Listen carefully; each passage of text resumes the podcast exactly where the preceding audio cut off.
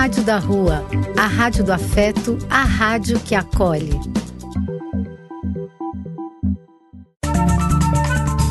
Apoio: Casa de Vó, Banho para Geral e Instituto de Políticas Relacionais. Programa do Véio.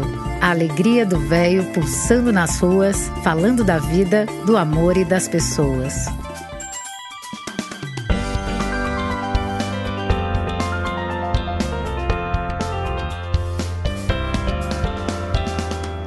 Bom dia, meus amigos. Quem vos cumprimenta é Eliseu Labigalini. Nesse belo dia, nesse maravilhoso dia, demos graças a Deus por nossa saúde. Muito, muito feliz por estar junto a todos vocês, amigos queridos. Este reencontro nos faz muito bem. Lembrando que comemoramos essa semana o Dia dos Avós Grande abraço a eles, a vós, queridos. Esta é a Rádio da Rua, a rádio que acolhe, a rádio que afeto.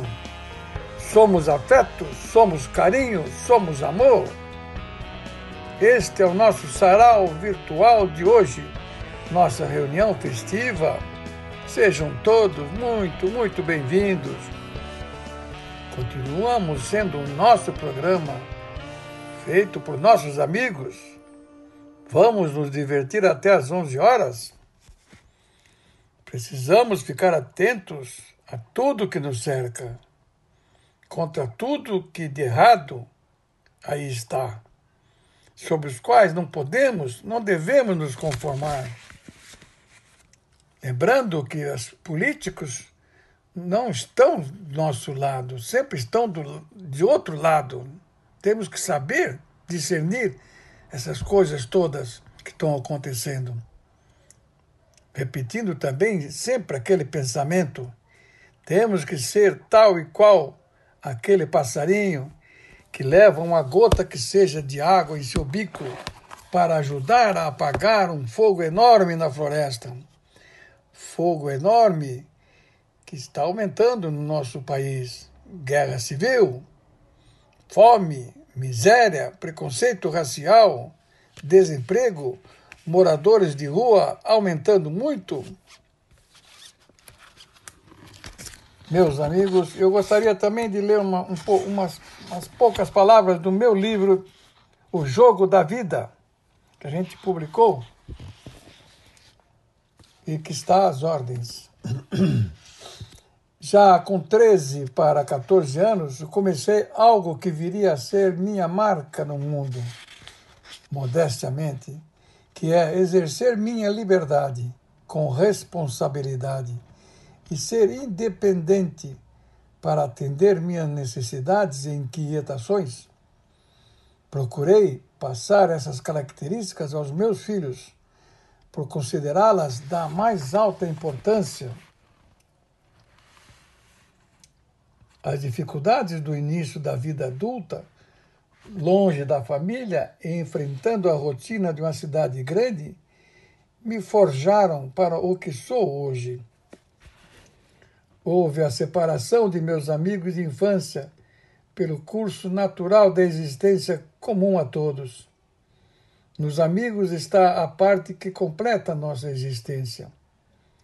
Com eles aprendi a adquirir cultura que é diferente de adquirir educação, que por sua vez é diferente de adquirir sabedoria, que somente é conseguida com a vivência. Lembrei-me agora de um trecho de um poema que li há poucos dias de Saint-Exupéry. Sou um pouco dos lugares que fui, um pouco das saudades que deixei, e sou muito das coisas que gostei. Eu trouxe muito dos outros, tudo o que pude me apropriar, e também entreguei muito de mim, tudo o que pude doar. Aos meus amigos, um salve! Sem vocês, eu não seria este ser que me formei. Fui adquirindo experiência na vida, fui aprendendo a controlar meus pensamentos em vez de continuar deixando os meus pensamentos controlarem minha vida. Muito obrigado pela atenção, meus amigos. Vamos começar, igual começou na semana passada, fazendo uma oração. Música Ave Maria Schubert.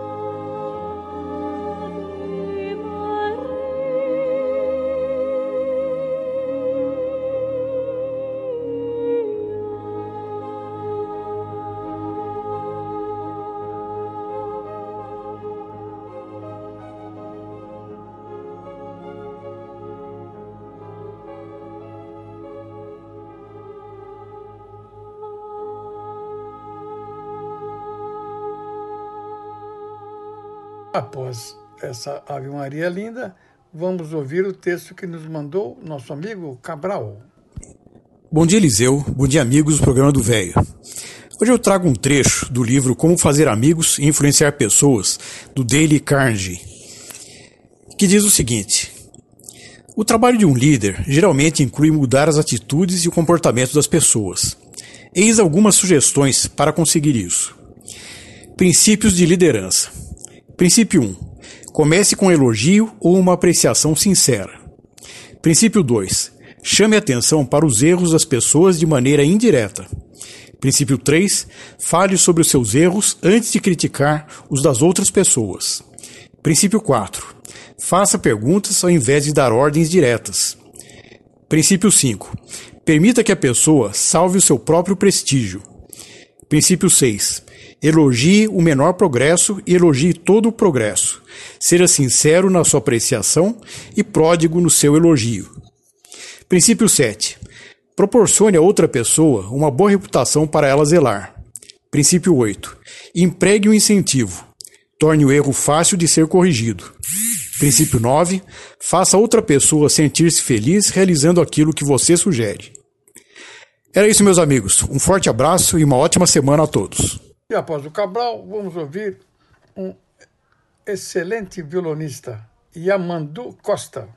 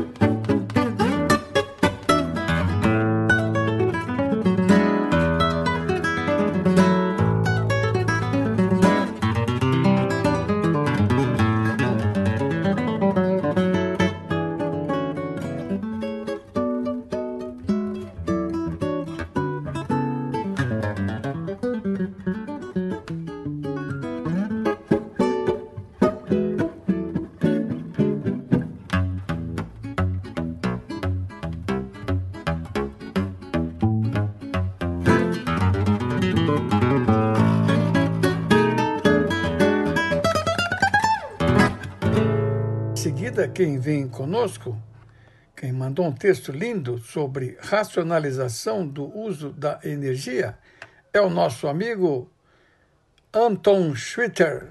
Abraço, Anton. Olá, amigos da Rádio do Velho. Aqui é Anton Chivita novamente.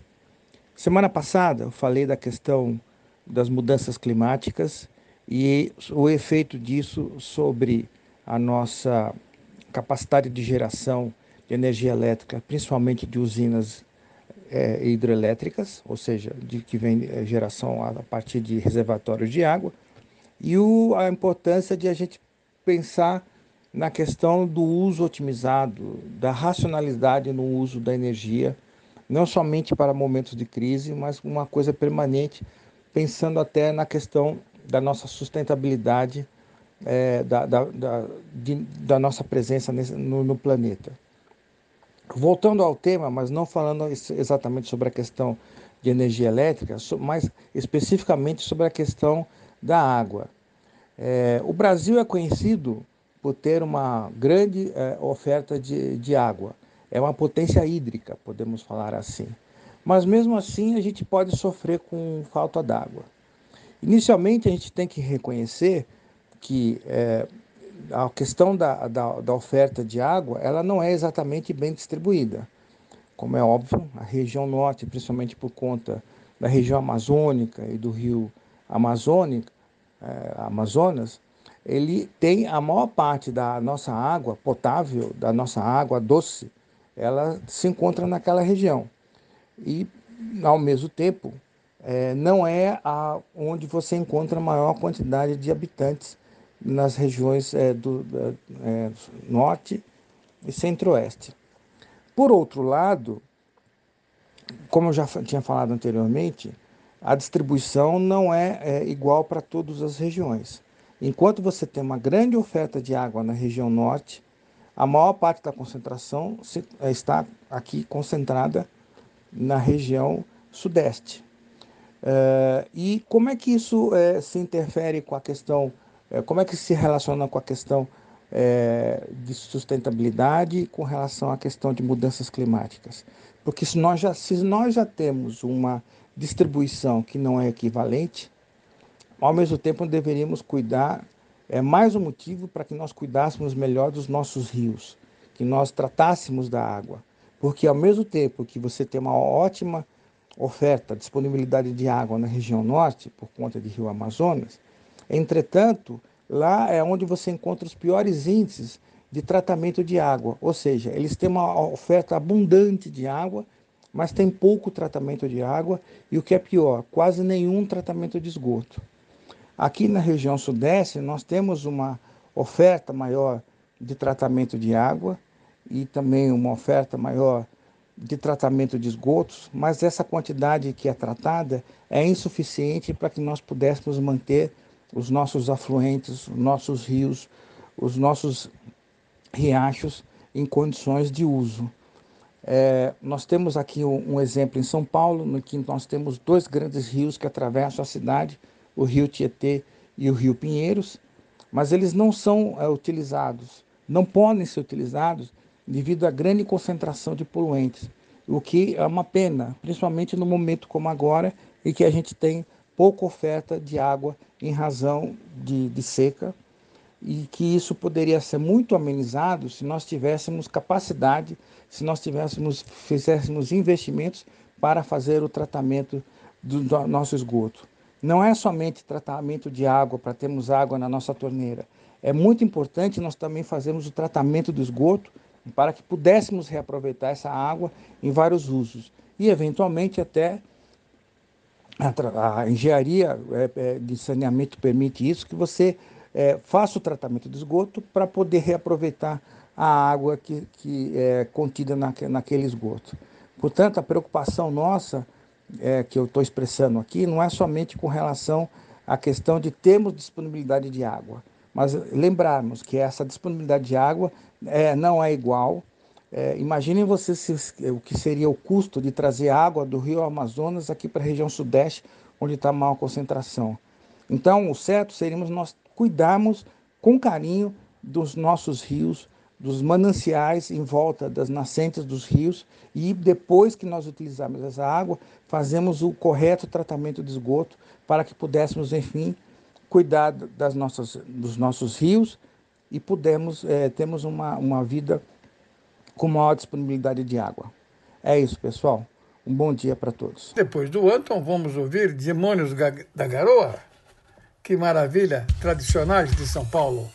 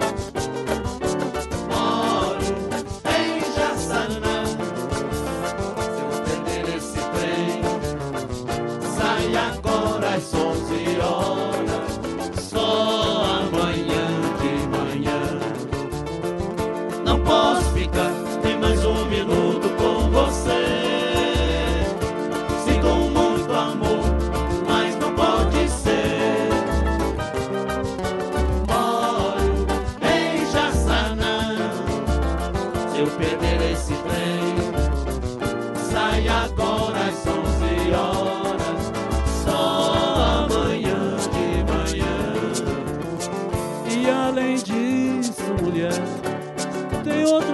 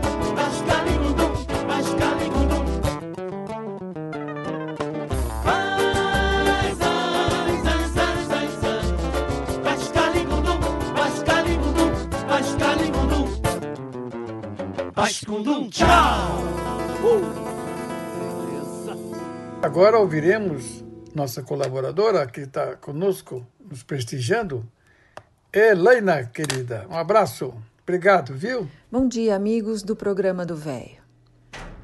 Já repararam sobre as borboletas?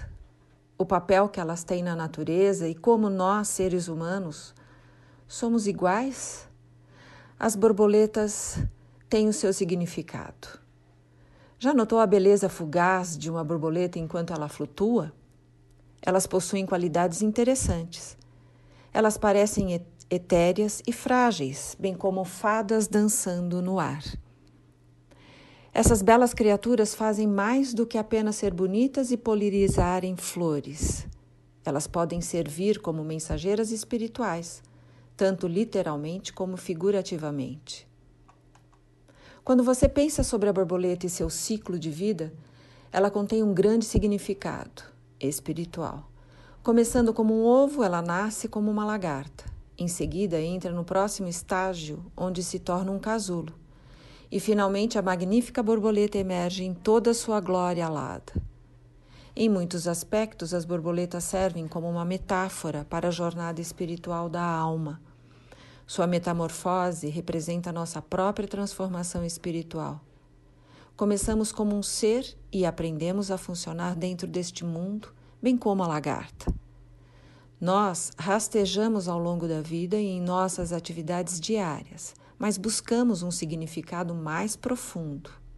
Eventualmente, Seguimos essa jornada interior para entrar em contato com nosso eu interior, bem como envolver-nos em um casulo.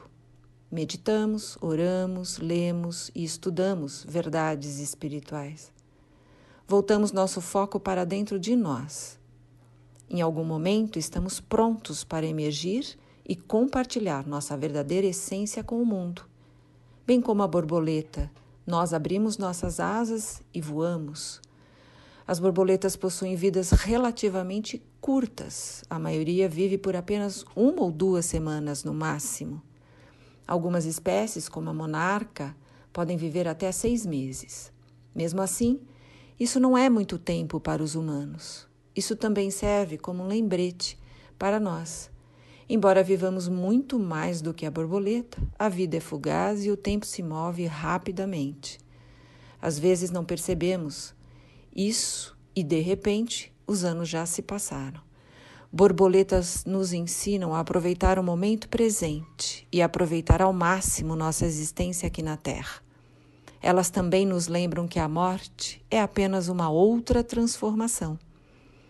O que você quer para você? ser borboleta ou não. Cultivar algo de bom dentro de si é sempre bom. Uma boa semana a todos e um ótimo domingo. Agora ouviremos Nat King Cole, Fascination.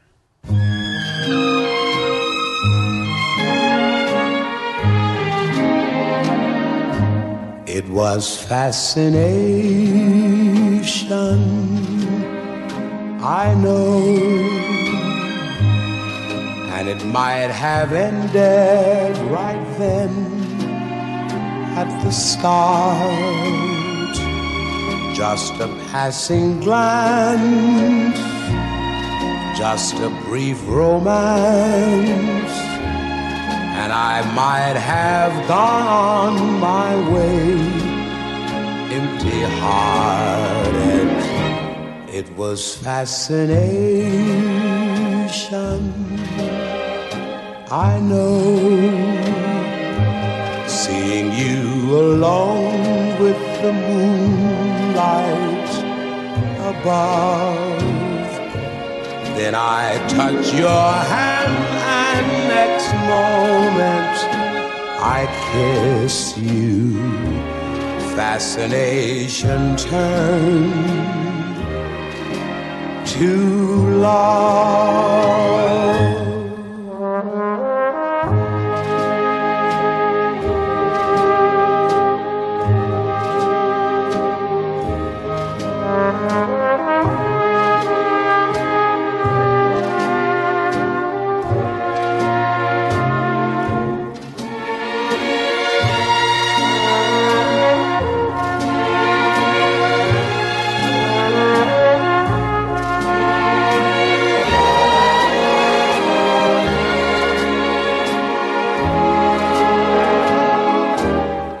Was fascination. I know seeing you alone with the moonlight above. Then I touch your hand, and next moment I kissed you. Fascination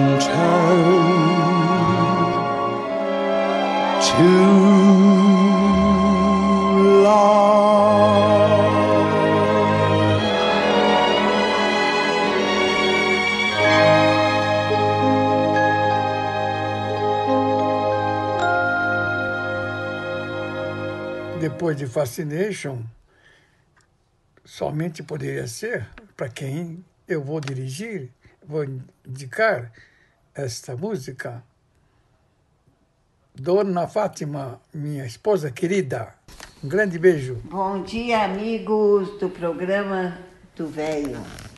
Fica de pé. Não te entregues à descrença. Ora Deus, fica de pé. Em meio às sombras da estrada, acende o clarão da fé. Se tropeçares, levanta e prossegue caminhando. Não te acomodes ao chão, o tropeço lamentando Faze da cruz teu cajado e sobe um monte sublime ao encontro de Jesus, o Mestre que te redime.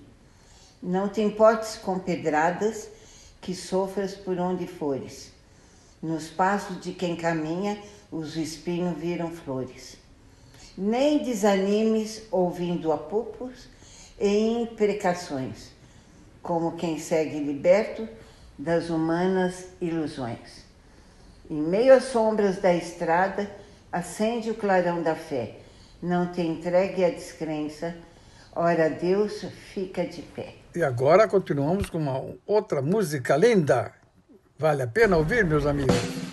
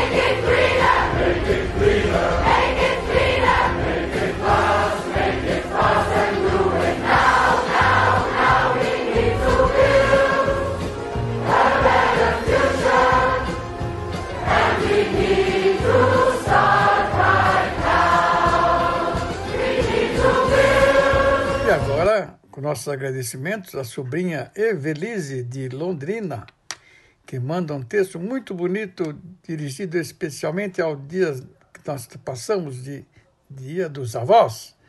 E obrigado pela parte que me toca, hein? Bom dia, queridos ouvintes da Rádio do Velho.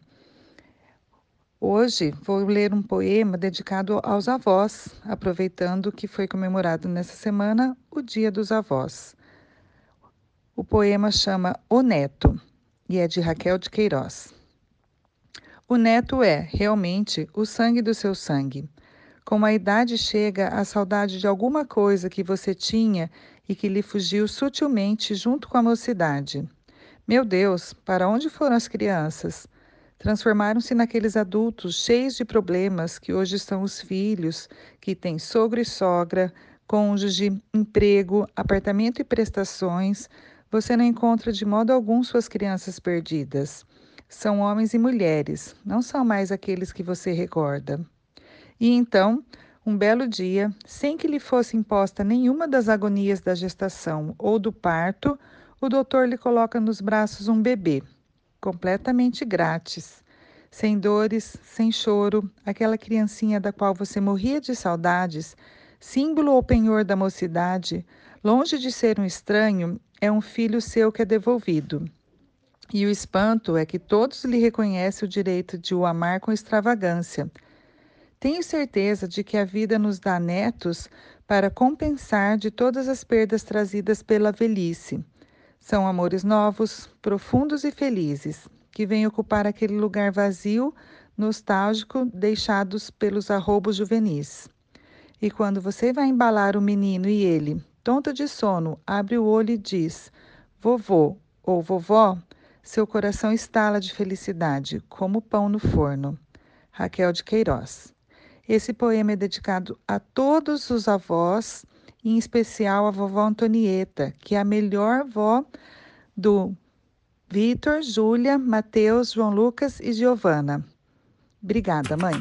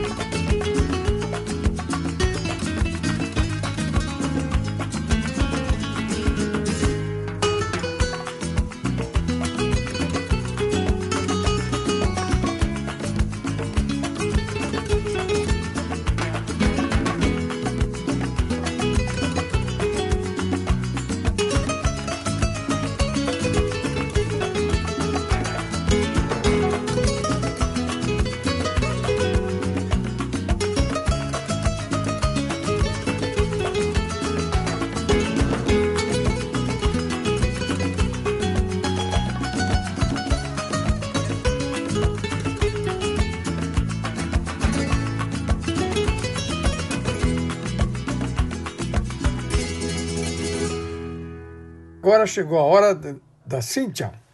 Nós combinamos, uma vez por mês, ela manda um texto homenageando uma cidade. Dessa vez, ela está homenageando Alter do Chão. Meus amigos, queria apresentar a vocês Alter do Chão, para quem não conhece. Vale a pena conhecer, vale mesmo. Fátima e eu, Paulão e Cidinha, estivemos lá, passamos uns dez dias lá maravilhosos. Vale a pena conhecer. Ouçamos o texto sobre Alter do Chão de nossa amiga Cíntia. Queridos amigos e ouvintes do programa do Véio, hoje, primeiro domingo do mês, trago para vocês um pouco da história e curiosidades da cidade de Alter do Chão. Alter do Chão é um distrito do município de Santarém, no estado do Pará. Fica na margem direita do rio Tapajós e dista do centro da cidade cerca de 37 quilômetros através da rodovia Everaldo Martins, a PA 457. É o principal ponto turístico de Santarém, pois abriga a mais bonita praia de água doce do mundo, segundo o jornal inglês The Guardian ficando conhecida popularmente como Caribe Brasileiro.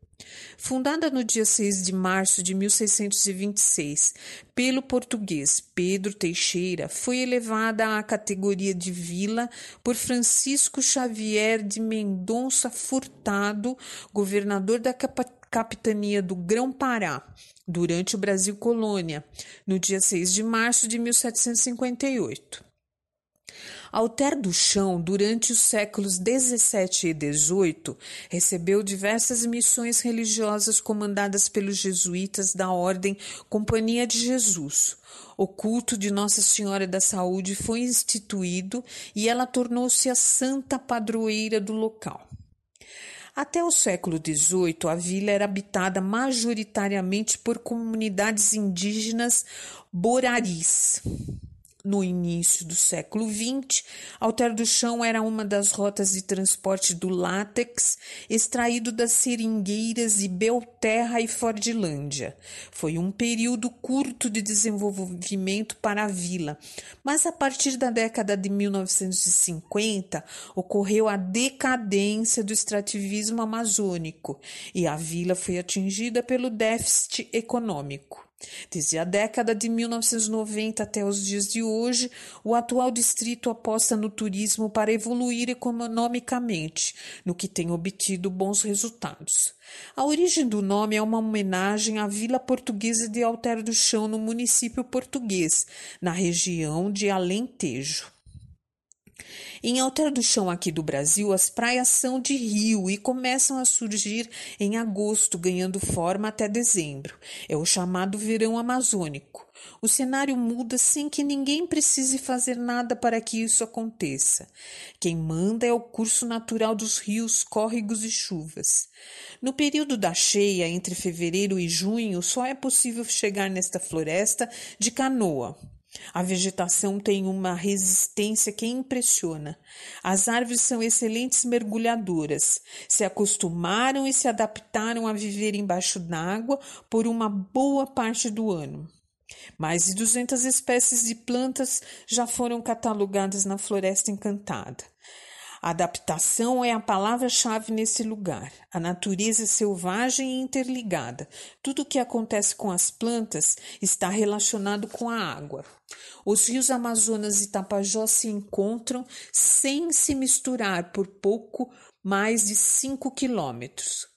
Perto de Alter do Chão, na cidade de Santarém, esses dois rios gigantes se encontram e proporcionam um verdadeiro espetáculo para os olhos.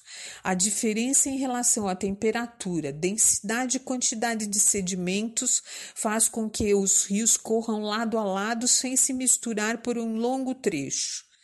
Lá existem torres climáticas que monitoram o metabolismo da Floresta Nacional do Tapajós. Foram construídas no final do século dos anos 1990 em parceria com a NASA. As torres abrigam equipamentos que monitoram a emissão de gases. Elas medem o vento, a temperatura, a umidade, o carbono, o nitrogênio e vários outros compostos dos ciclos biogeoquímicos do local. O óleo do pau-rosa existente na região tornou-se a principal essência de um famoso perfume. A fragrância foi lançada no início dos anos 1920 e, com a ajuda de Marilyn Monroe, virou sonho de consumo do mundo todo. O cheiro original e diferente ainda encanta o mundo da perfumaria nos dias de hoje. O reservatório subterrâneo de Alter do Chão é o maior do mundo e pode abastecer o planeta por 250 anos. Essa imensidão de água subterrânea foi descoberta por acaso na década de 1950, quando técnicos da Petrobras foram para a região à procura de petróleo. Essa busca proporcionou a descoberta de um reservatório gigante, o Sistema Aquífero Grande Amazônia. Lá também existe o menor camarão do mundo, que se reproduz onde os rios Tapajós e Amazonas se encontram. É chamado de aviú e é uma iguaria da região. Ele tem cerca de um centímetro de comprimento e dá apenas durante o período da cheia. As tartarugas da Amazônia também são preservadas na comunidade de Alter do Chão. Uma associação de criadores de peixes ajuda a preservar a espécie que quase desapareceu da região. As tartarugas são mantidas no local para se reproduzirem em segurança, longe de quem está atrás da carne e do casco desses animais. No início dos anos 2000, a associação ganhou do Ibama cerca de 3 mil filhotes. Feijão manteiguinha é feito como arroz, mas também vira pipoca. Os moradores da região estão tentando mudar o nome para feijão santarém, como é conhecido. Para fazer essa delícia, não é preciso usar panela de pressão. Com ele dá para fazer um delicioso risoto e com o óleo bem quente uma surpresa. Ele também vira pipoca. Diante de todas essas maravilhas, não há dúvida que a cidade é um paraíso e que a visita vale a pena. Muito obrigada, meus amigos. Espero que vocês tenham gostado e até a próxima semana. Pois da Cíntia, vamos ouvir Ney Mato Grosso, Rosa de Hiroshima. Poxa vida, que legal!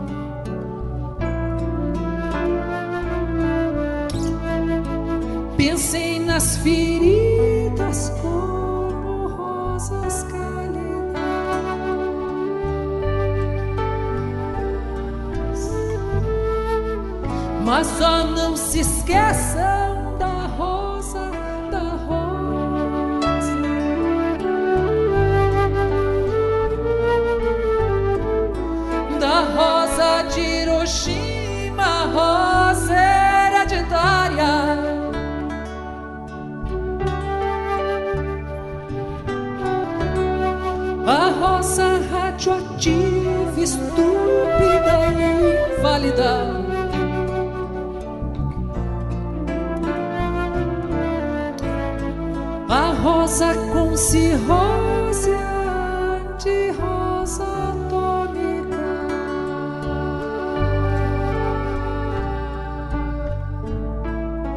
Sem cor, sem perfume,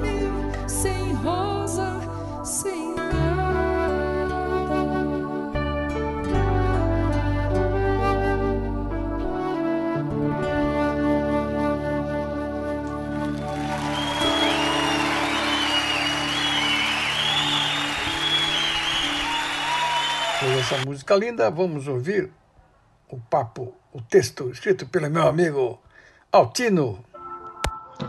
Meus amigos, bom dia e um feliz domingo para todos. Hoje falarei um filósofo e pensador político chamado Confúcio. Confúcio nasceu em 552 anos antes de Cristo.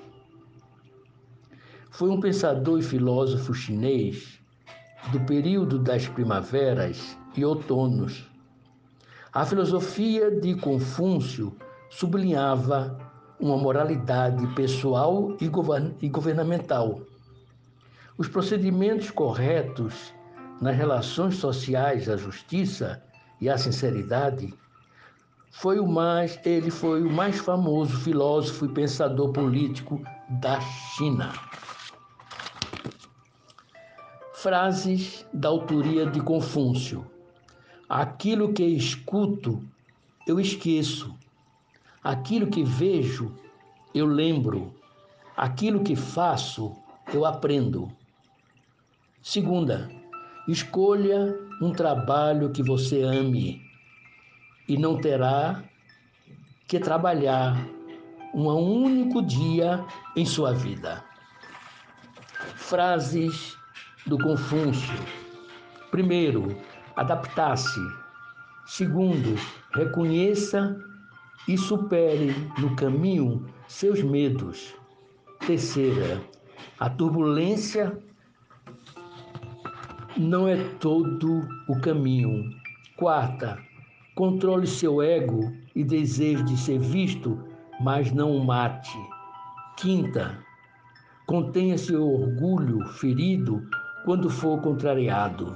Sexta, controle, controle sua raiva e evite acusações. Sétima, tome ações para resolver seus problemas. Oitavo, mantenha a humildade de reconhecer que precisa de ajuda. Nona, não, não dê atenção nem a elogios, nem a críticas para não se sentir superior nem inferior. Décima, siga confiante a sua vida. Décima primeira, os obstáculos, os obstáculos trazem lições, agradeça e reconheça. Décima segunda, recomece que há uma força maior que está em tudo na vida. Essa é a força da criação. Décima terceira, seja humilde e guarde silêncio. Viver é mais importante do que ensinar como se vive. Amigos, muito obrigado e até o próximo domingo, se Deus quiser. Depois do Altino, vamos ouvir Pena Branca. Coitelinho. Oh, música bonita, gente. Bora lá.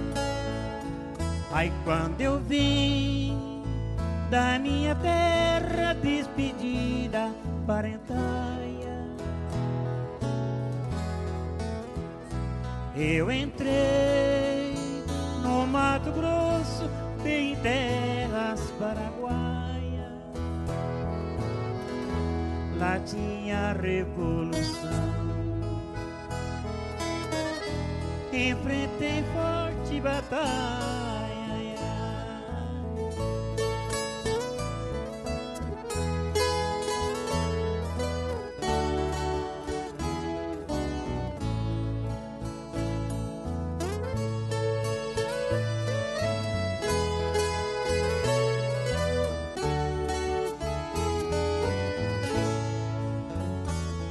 A tua saudade corta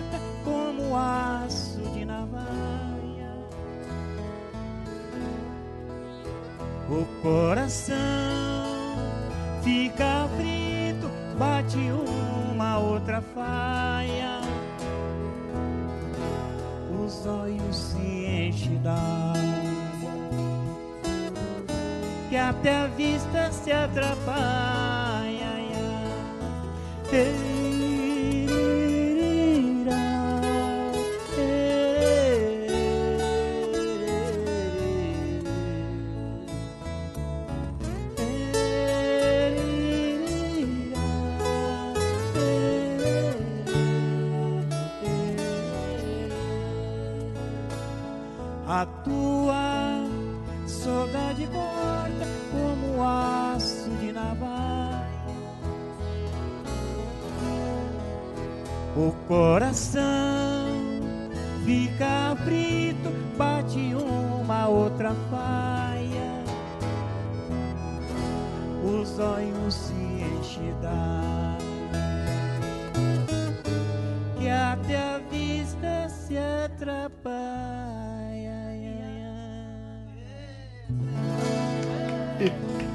Por último, vamos ouvir Bésame Mucho.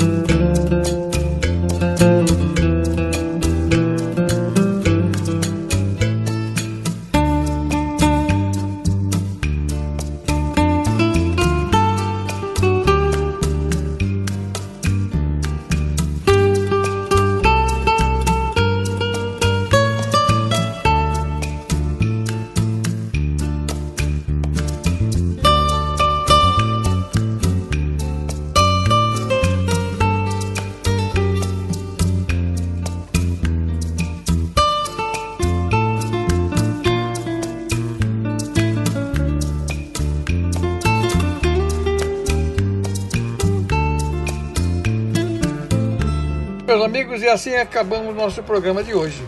Acabamos com muita alegria, muito amor, muito carinho. Ficamos aqui para o próximo programa. Meus amigos, tenham todos uma boa semana. Tenham todos um final de mês e um começo de mês maravilhoso. Um grande abraço a todos. Tchau, tchau.